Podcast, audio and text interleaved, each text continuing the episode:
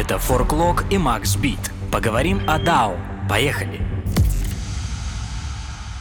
Привет всем, это Макс Бит. Мы продолжаем разбираться в нашем подкаст-сериале DAO Politics во всех юридических тонкостях, которые сопровождают рождение и процветание автономных децентрализованных организаций. DAO как мы обычно сокращаем. Ну и, естественно, не только самих DAO как организацию, но и их участников. У нас сейчас вторая часть с вами, соответственно, наших эфиров в этой теме. И наши эксперты это те же самые специалисты, с которыми вы уже знакомы, которые нам пояснят, расскажут, что происходит в правовом поле, какие правовые взаимодействия, какие юридические тонкости ожидают всех, кто так или иначе хочет соприкоснуться с этой прекрасной материей, которая называется DAO.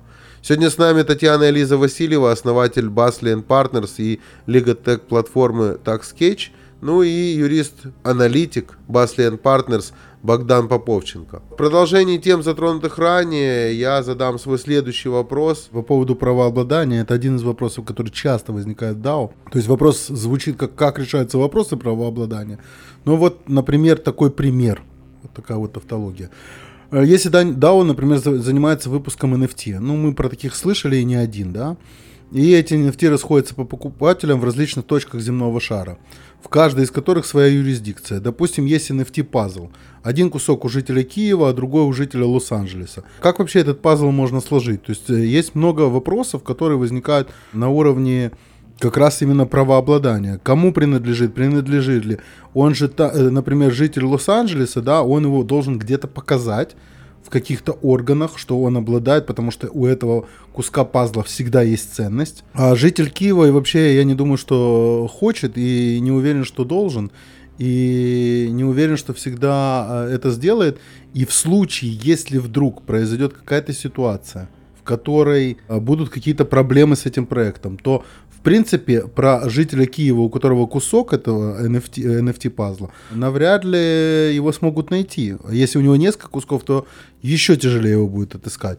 Э, как решаются вопросы правообладания и что с этим делать? Да, вот знаешь, нам здесь тоже не надо смешивать регуляторную ответственность, э, то есть ответственность э, DAO members за регуляторную деятельность, э, за регуляторные вопросы и вопрос правообладания, потому что активы – это одно, деятельность – это другое, и если мы говорим о том, как, э, что нам делать с правообладанием, там тоже там огромный, огромная коробка с вопросами. То есть это не один слой. Один вопрос, э, у кого в принципе права. То есть представим себе, что это либо проект, который ты назвал, либо open source проект, тот же самый OpenAI мог бы быть прекрасным DAO. Допустим, это open source проект, NFT проект, и э, много кто из людей контрибьютит в создании этой интеллектуальной собственности. И у кого, у кого это возникает, у кого возникают права. В классическом формате, в классической корпорации э, у тебя есть, как правило, несколько моделей. То есть первая модель, когда кто-то работает как работник, и в этом случае применяется концепция work for hire, все принадлежит э, априори компании, потому что она платит зарплату, и чтобы мы не сделали в пределах рабочего дня, есть задание на это, нет заданий на это, э, все принадлежит компании. Есть э, классическая подрядная механика, где то, что мы попросили для нас разработать, то принадлежит компании. А вот когда мы собираемся комьюнити и начинаем что-то вместе творить, вот здесь и без DAO э, всегда э, огромное количество спорных моментов. В творческих коллективах авторов это одни из самых э, сложнейших моментов. В творческих коллективах изобретателей тоже одни из самых сложнейших моментов. Обычно это решается договором. То есть как мы договорились. То есть если мы собрались в DAO, мы сделали конструкцию DAO таким образом, смарт-контракты между нами, что вот, например, я создала какой-то кусочек кода, либо я создала какую-то часть, э, сделала какую-то часть работ, которые привели к созданию NFT.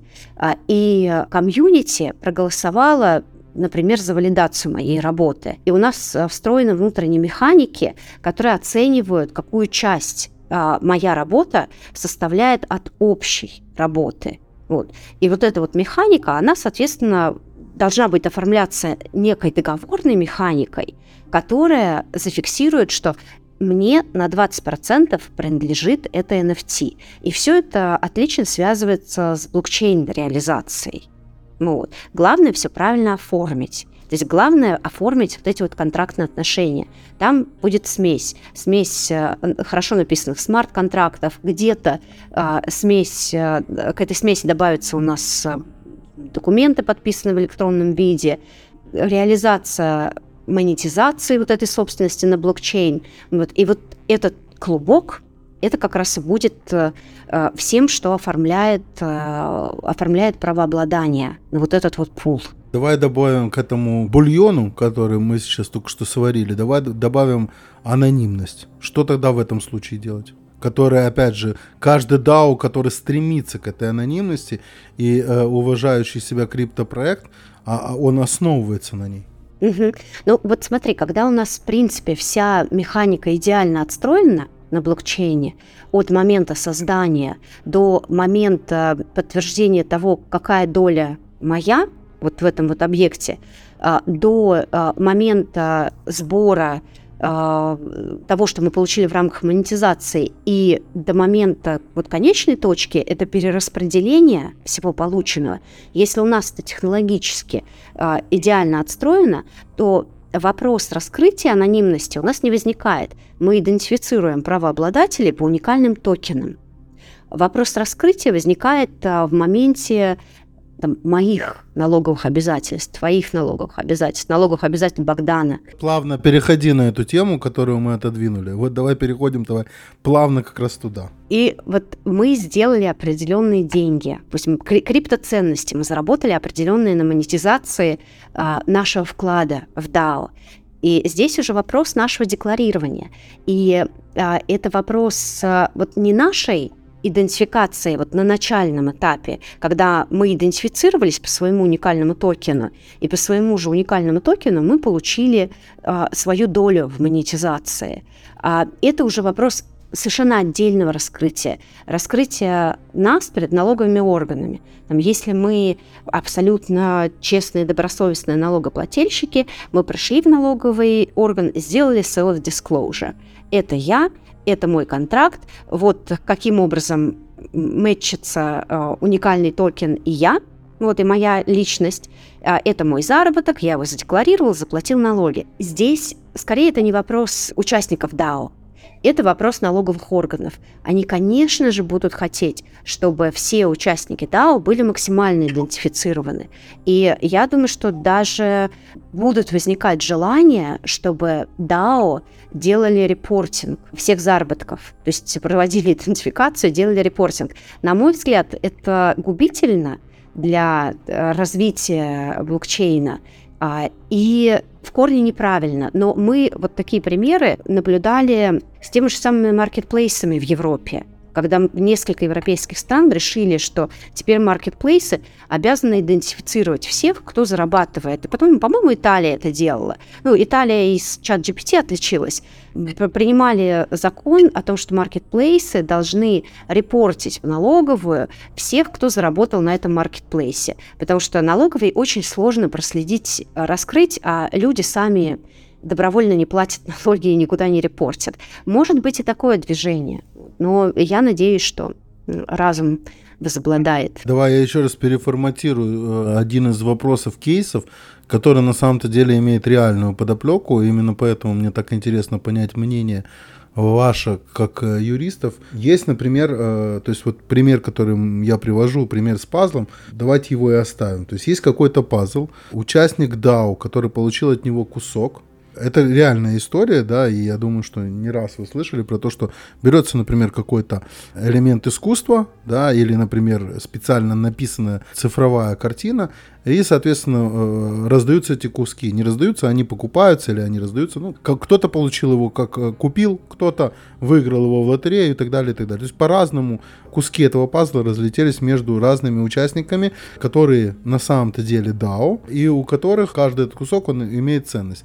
Теперь первый вопрос. Вот если коротко отвечать, давай, Богдан, ты давай. Что происходит в случае, если на одного из участников, у кого есть этот кусок, да, а на него там заводится, допустим, уголовное дело, и у него отбирают этот кусок. То есть, как бы картина теряет свою ценность. Имеют ли право остальные холдеры, например, обратиться в этот самый для того, чтобы эту, этот кусок вернули им?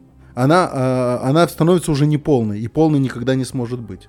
Могут ли они обратиться, если они находятся в, в других юрисдикциях? Да, ну, безусловно, все имеют право обратиться. Вопрос э, здесь, как вы правильно заметили, полностью согласен, что с, с практической реализацией, то есть э, в случае изъятия фрагмента какого-либо актива в рамках одной юрисдикции, э, будет ли возможность у граждан других юрисдикций вернуть часть фрагмента этого актива, я, честно говоря, очень сомневаюсь по причине того, что э, в целом человек никак не связанный, например, вот в вашем примере с э, США, с Киевом и Аргентиной, если я не ошибаюсь.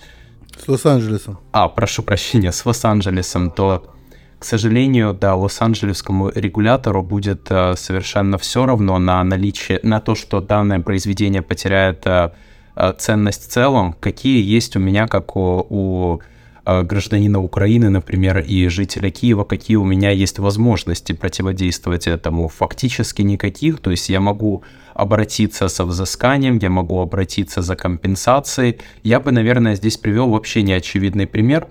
Э, к примеру, когда проводят э, обыски контейнеровозов, например, производится вскрытие контейнеровоза, и после того, как вы вскрываете какой-то контейнер, его стоимость теряется, нарушается технология хранения, и а, в данной ситуации, в данной, лицо или, или структура государственная, которая организовывала этот обыск, она, как правило, обязана компенсировать утраченную выгоду лицу, которое от этого пострадало. То есть я думаю, что здесь будет применяться, скорее всего, аналогия права, и в каждом частном случае будет рассматриваться какие-то конкретные механизмы. Я думаю, что наиболее близко это, это подача иска или претензии в отношении того, что вы потеряли, что ваш актив утратил в стоимости в связи с конкретными действиями конкретного регулятора или конкретного органа, и вы просите э, возместить. Вопрос с возвратом, я думаю, маловероятен, а вот с какой-то компенсацией, в зависимости от того, гражданином какой страны вы являетесь, он э, вполне возможен. Давайте вернемся в изначальную точку, почему мы решили, что в целом объект утратил ценность. То есть а, какие права мы вообще связали с этими кусочками пазла? В классической имплементации, ну, как в классической, а, в привычной имплементации мы к этому кусочку пазла привязали первое право участвовать в общей продаже, то есть если мы собрались и а, приняли по голосованию решение продать целиком объект. Ну вот. А второе, мы привязали определенную пропорцию монетизации. Ну вот. Плюс если мы, например, будем выставлять эту картину где-то в виртуальных галереях, то, скорее всего, мы привязали и право голосования за то, что выставлять или не выставлять. Мы же в смарт-контракте изначально можем предусмотреть кворум. Давай я тебе отвечу частично на это, да.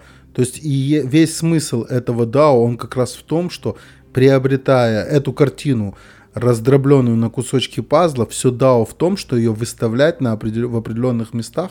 Например, э, каждый из участников имеет право выставлять ее э, в метавселенных определенных как пример, выставлять ее на каких-то цифровых виртуальных э, выставках, в каких-то музеях и так далее. То есть ценность ее, да, допустим, там назовем какое-то всем надоевшее имя Бэнкси, да, ценность ее, она уже существует.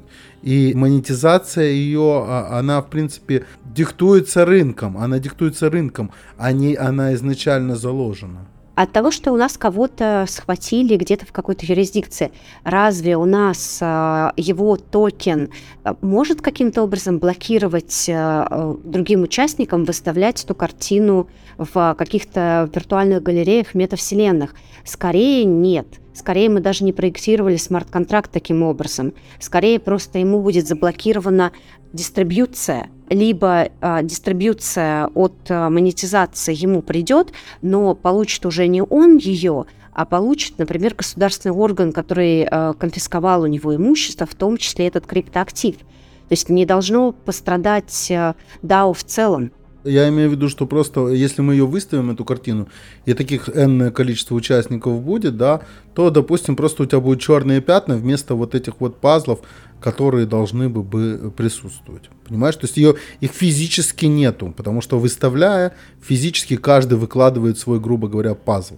То есть он его вкладывает в определенный смарт-контракт, и он его показывает. А технологически спроектировать это таким образом, что если, э, понимаешь... Не, такой кейс существует. Просто это существующий кейс, существующая история про, существующая история про то, как была картина, как она была роздана на определенное количество кусков, и все эти куски, не каждый холдер, например, его выставлял. Это вторая часть этого вопроса, да, то есть, допустим, что мы говорим, что э, у нас DAO, и вот это DAO, его задача вот выставление этой картины на выставку, и что делать, если какой-то из участников этого, этого DAO, он говорит, а я не хочу выставлять свой кусок.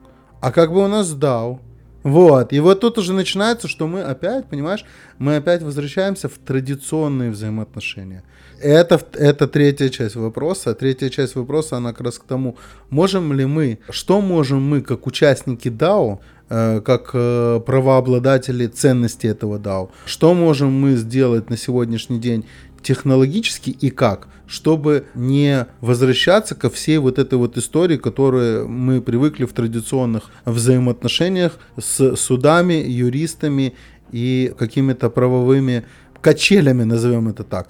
Возможно ли, вот, например, та же платформа, которую вы делаете, возможно ли сегодня обойти э, так, чтобы все это закрепить, э, во-первых, с точки зрения технологической, а с точки зрения правовой, так, чтобы это имело силу и могло регулировать взаимоотношения между участниками DAO без э, вот этого всего э, онлайна? не можем, потому что мы, знаешь, мы вообще должны сменить вектор вот, мышления в комьюнити э, в этом плане. Потому что что мы сейчас пытаемся сделать?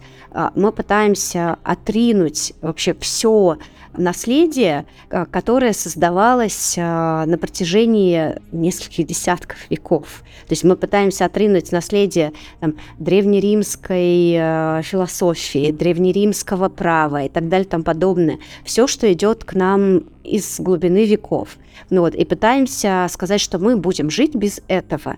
Вот, то есть DAO будут жить без общепринятой, даже не, не то, что общепринятой, без философии, которая сложилась, без психологии, без права. А я тебя приглашаю э, послушать, у нас будет на следующий день выйдет подкаст как раз по поводу философии децентрализации. А вообще всех, кого интересует эта тема, почитать Мишеля Фуко, есть такой, был такой философ. Он как раз в эти темы писал, и писал он это в 50-е, 60-е годы прошлого века. И, и э, в принципе, вот то, что ты говоришь, вот этот эволюционный процесс, который мы сегодня проходим, да, э, он и тогда уже поднимался, поднималась эта тема, и тогда уже было понятно, что вот мы дошли до эволюционного тупика, и нам нужно революционно все перестраивать. То, про что ты говоришь как раз. Скорее, э, я не согласна, что мы дошли до э, прям тупика, где нам нужно полностью отказаться от э, всех концепций, которые были до этого,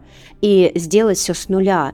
Кардинально какой-то эволюционный скачок совершить и многие вещи кардинально пересмотреть, да, но пересмотреть, а не отринуть. Вот если мы будем а, новую философию а, децентрализованную а, делать, я, я понимаю, что в любом случае она создается, то мы не можем ее делать из вакуума мы ее все равно будем делать на наследии. А мы ее не делаем, она уже существует. Мы просто, мы просто начинаем смотреть с, э, именно с этой колокольни.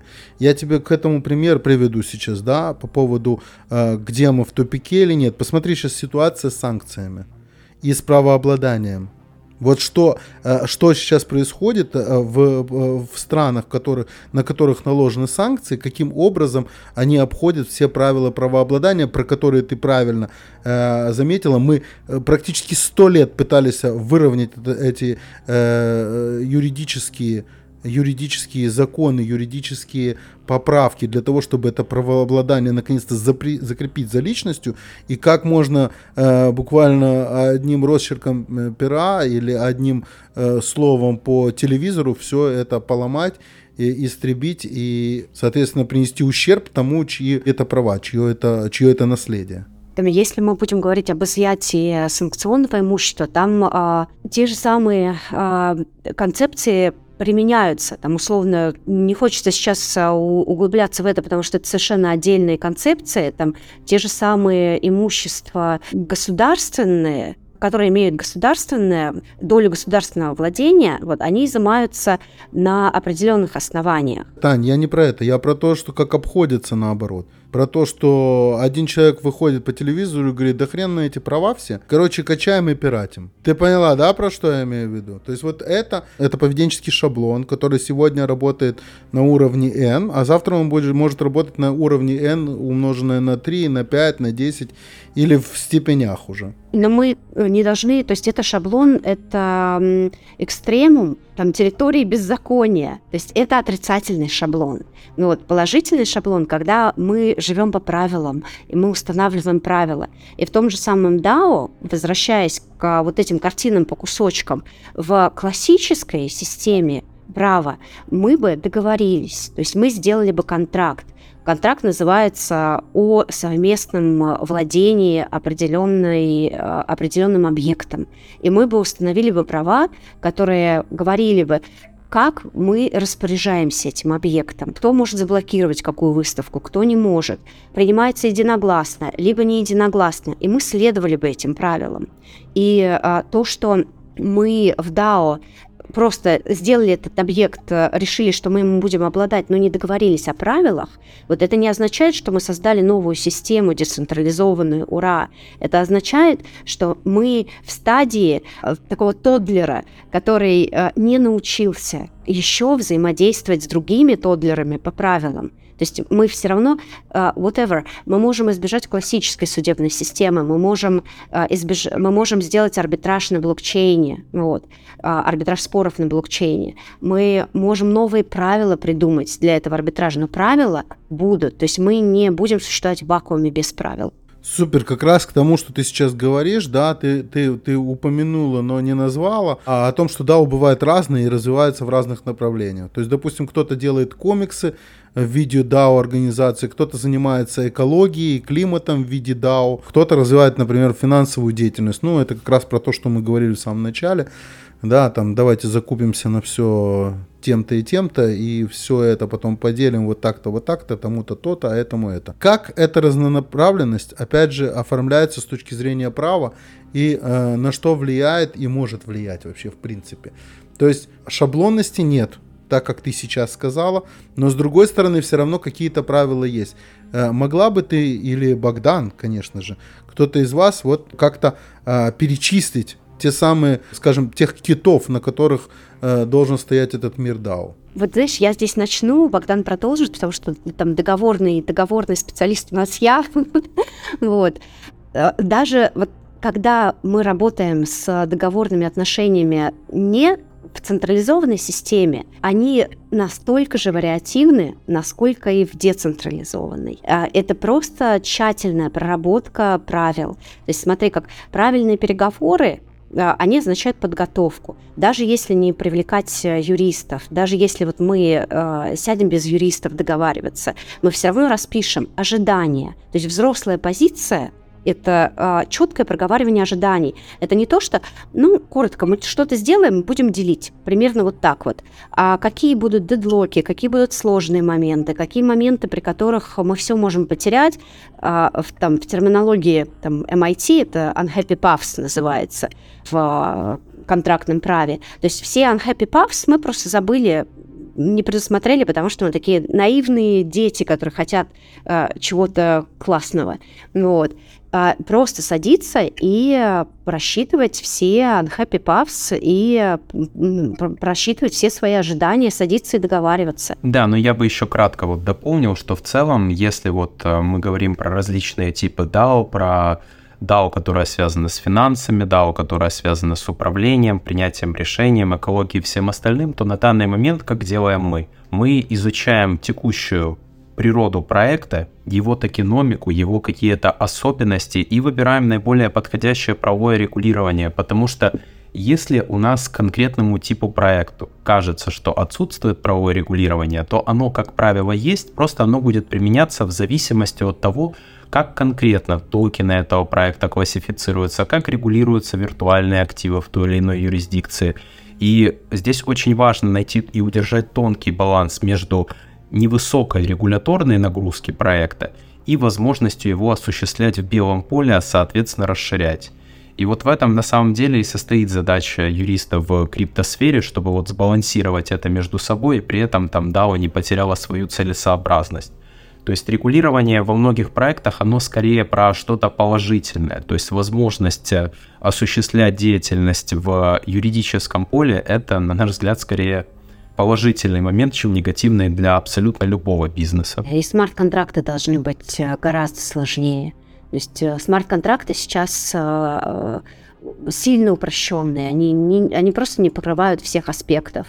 И либо нужно совмещать смарт-контракты с бумажным, электронным договором, где все непокрытые смарт-контрактом аспекты покрывать, либо делать э, очень хороший, качественный смарт-контракт, где все вот эти вот unhappy paths и повороты а, будут а, предусмотрены. Понимаю, понимаю. Давайте затронем тему, которую мы до сих пор, э, вот даже вот готовясь сейчас, да, вот она у меня возникла в голове совершенно недавно, буквально за несколько часов до эфира. Мы ее даже вот с, нашим, с нашей редакцией не проговаривали. Э, вот я зачастую выступаю медиатором, Э, в различных взаимоотношениях между разными организациями. Как вы считаете, DAO и DAO, каким образом они смогут взаимодействовать? Э, это будет, опять же, какая-то технологическая дорога, или нужен будет такой вот человек, как я, или как вы, я думаю, что вы тоже выступаете в такой роли, то есть это разговор человека с человеком.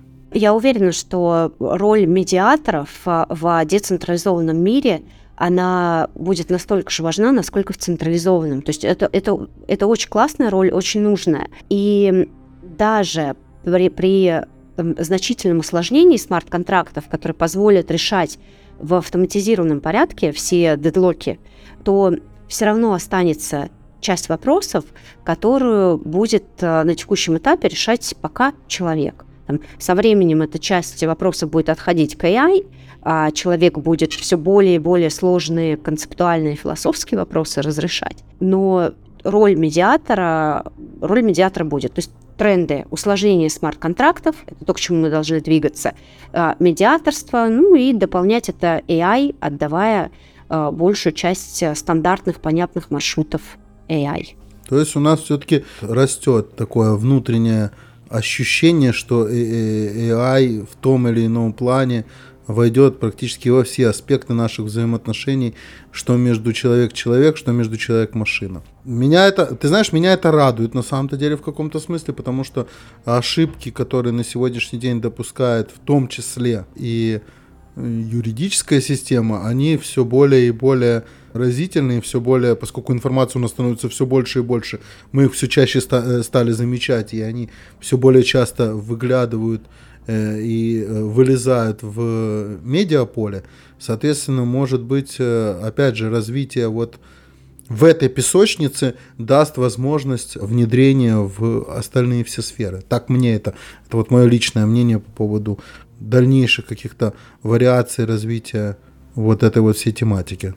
Абсолютно. Но ты знаешь, там э, есть и страшные, конечно, сценарии. Мы э, буквально недавно с коллегой расписывали вот эти вот unhappy paths э, по акционерному соглашению и э, смеялись, пытаясь смоделировать исполнение этого контракта через смарт-контракт и контроль через AI.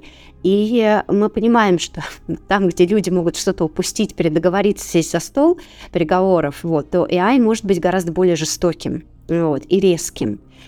И там важно просто чтобы были такие медиаторы, там, как ты, как мы, вот для того, чтобы можно было с точки зрения общечеловеческих ценностей, а, принципов справедливости, баланса, а, перекрыть решение AI, если оно это принципам, этим принципам не соответствует.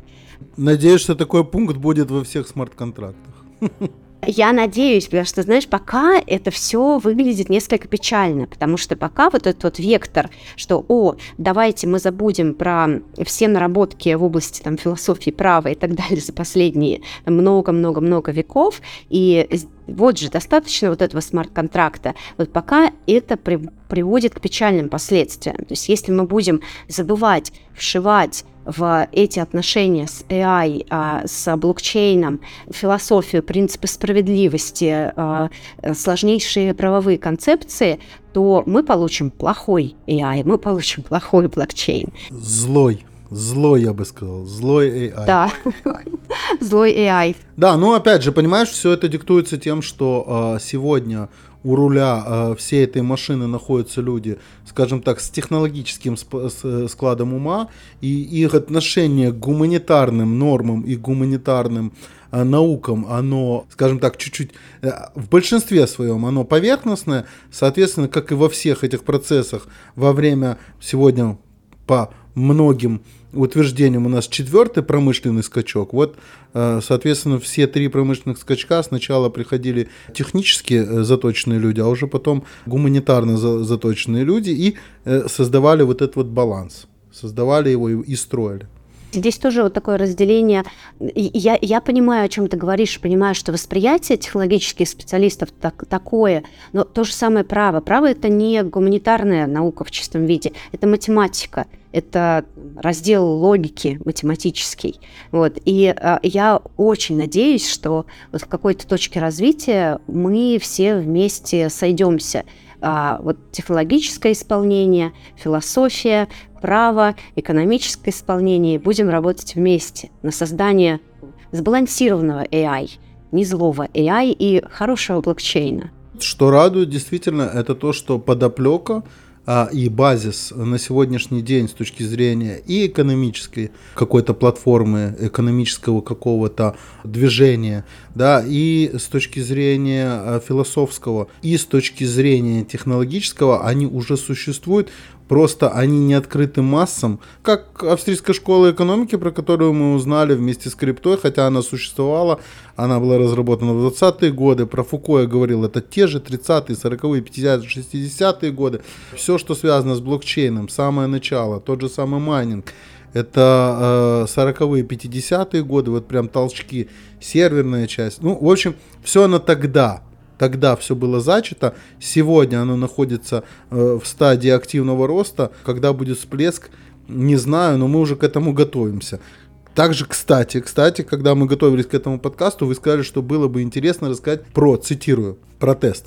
Конфигурация общения на выявление регуляторных инвестиционных обещаний в DAO, который приходит на замену теста Huawei Расскажите по порядку для новичков, о чем вообще речь, о каких таких тестах мы говорим и в чем вообще важность э, этой новости. Ну и расскажите, когда появился Huawei, чтобы было понятно. Тест Huawei — это тест, разработанный Верховным судом США в 46-м или 7 году, который э, комиссия... Я об этом. Обрати внимание, в 46-м, 47 году я как раз про это. А я так и понял. А я, я, еще, я еще специально вот для вас подготовил, э, чтобы вы знали, у Канады есть тоже собственный тест, я попозже к нему очень кратко вернусь.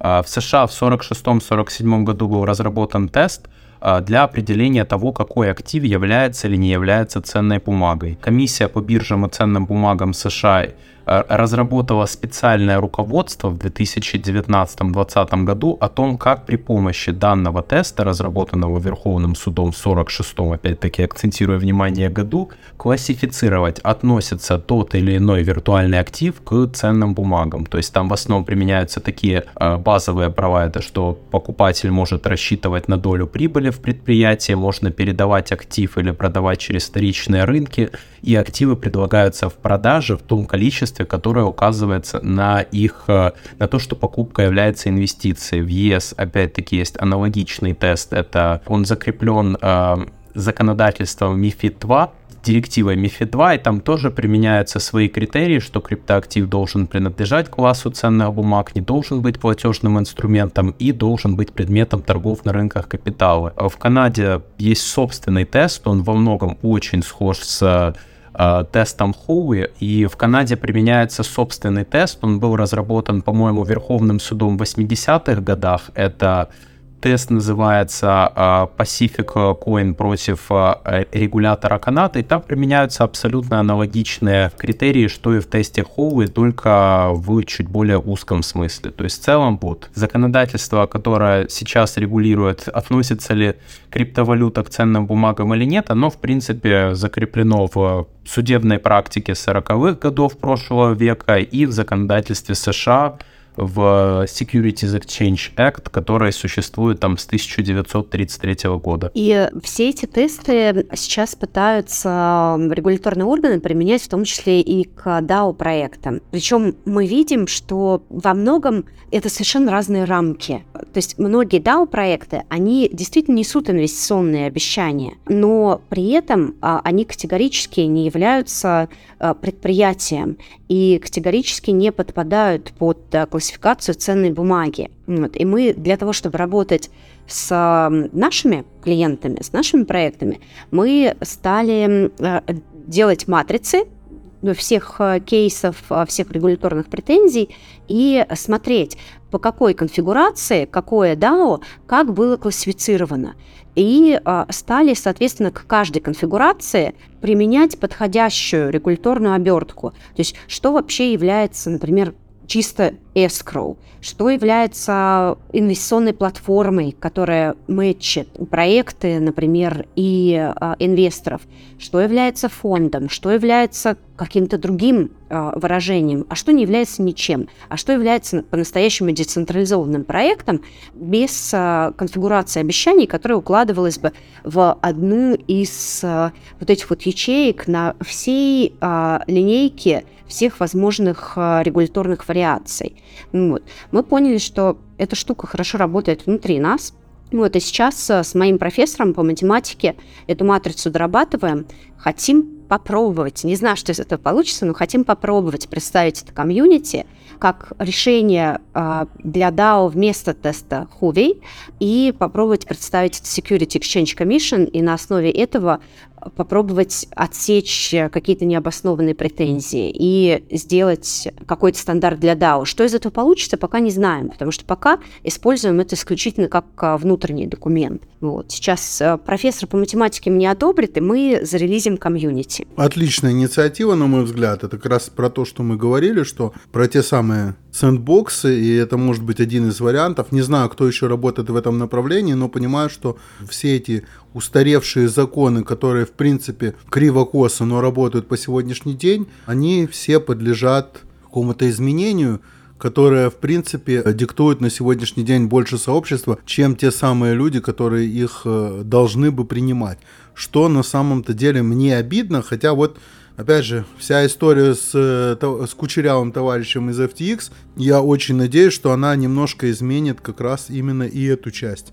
Э, эту часть репетиции перед большим боем, потому что так, как это все выглядит, нас ждет большой бой. Хотел бы кратко дополнить, сделать такую небольшую ремарку. Вы пару раз упоминали, для наших слушателей, что вот вы пару раз упоминали, что вот регуляторы, юристы, они несколько тормозят развитие этого всего. И я вот хотел бы сказать, что мы вот с Basel Partners Несмотря на текущее регулирование, мы вот разработали помимо матриц, мы еще разработали свою систему того, как а, позиционировать проекты, как их менять для того, чтобы они не подпадали под эти определения и ценных бумаг, и применение других требований.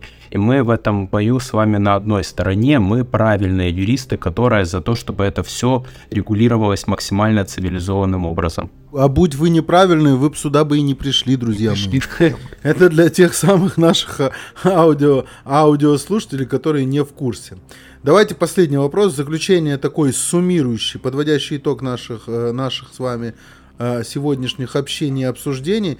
Э, каким вы себе представляете прекрасный мир будущего, где DAO-юристы живут в мире и согласии? Это как раз к тому, что ты сейчас сказал. Ну и вообще, возможно ли или пока сохраняется традиционная модель с национальными государствами, где есть границы и юрисдикции, возможно ли вообще выйти из этого? Вы видите, что это, что придет вот это вот мировое восприятие, понимание того, что, во-первых, э, часть можно стандартизировать и создать какую-то над, наднациональную, надгосударственную модель, а часть вообще, в принципе, поотменять, потому что оно уже потеряло смысл и нет возможности по новым рельсам э, ездить на старых вагонах и наоборот. Новые вагоны требуют э, новых рельс. Новые вагоны, безусловно, требуют новых рельс. Вот, и я понимаю, что скорее, скорее децентрализация в какой-то части точно выиграет.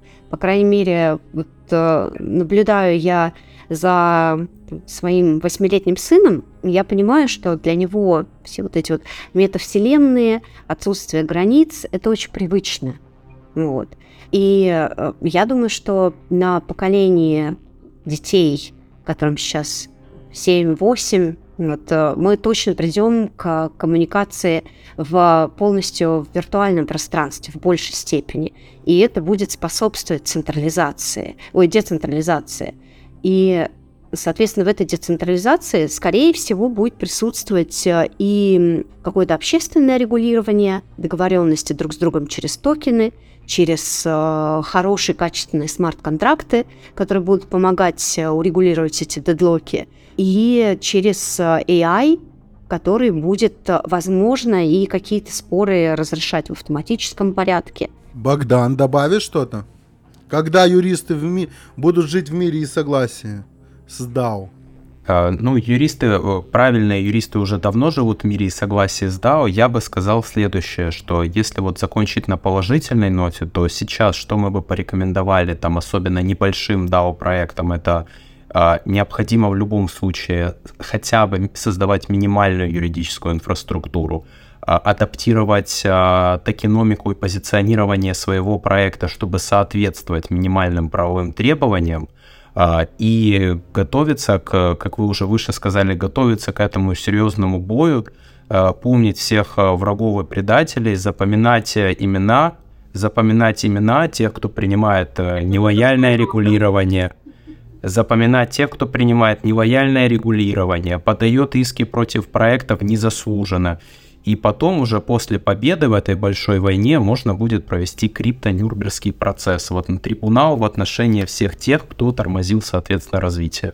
Ну, ну что, друзья, спасибо вам большое, что вы нашли время. Я думаю, что тему мы на самом-то деле раскрыли. Между строк было немало советов дано, и что эти советы требуется, э, требуется обдумать Э, перед тем, как ты заходишь в этот океан Дао, который на сегодняшний день, наверное, находится в зачатии, но я думаю, что года два-три и плюс АИ DAO будет э, также традиционно, как сегодня сегодня то, что мы называем традиционным организациями, традиционным управлением.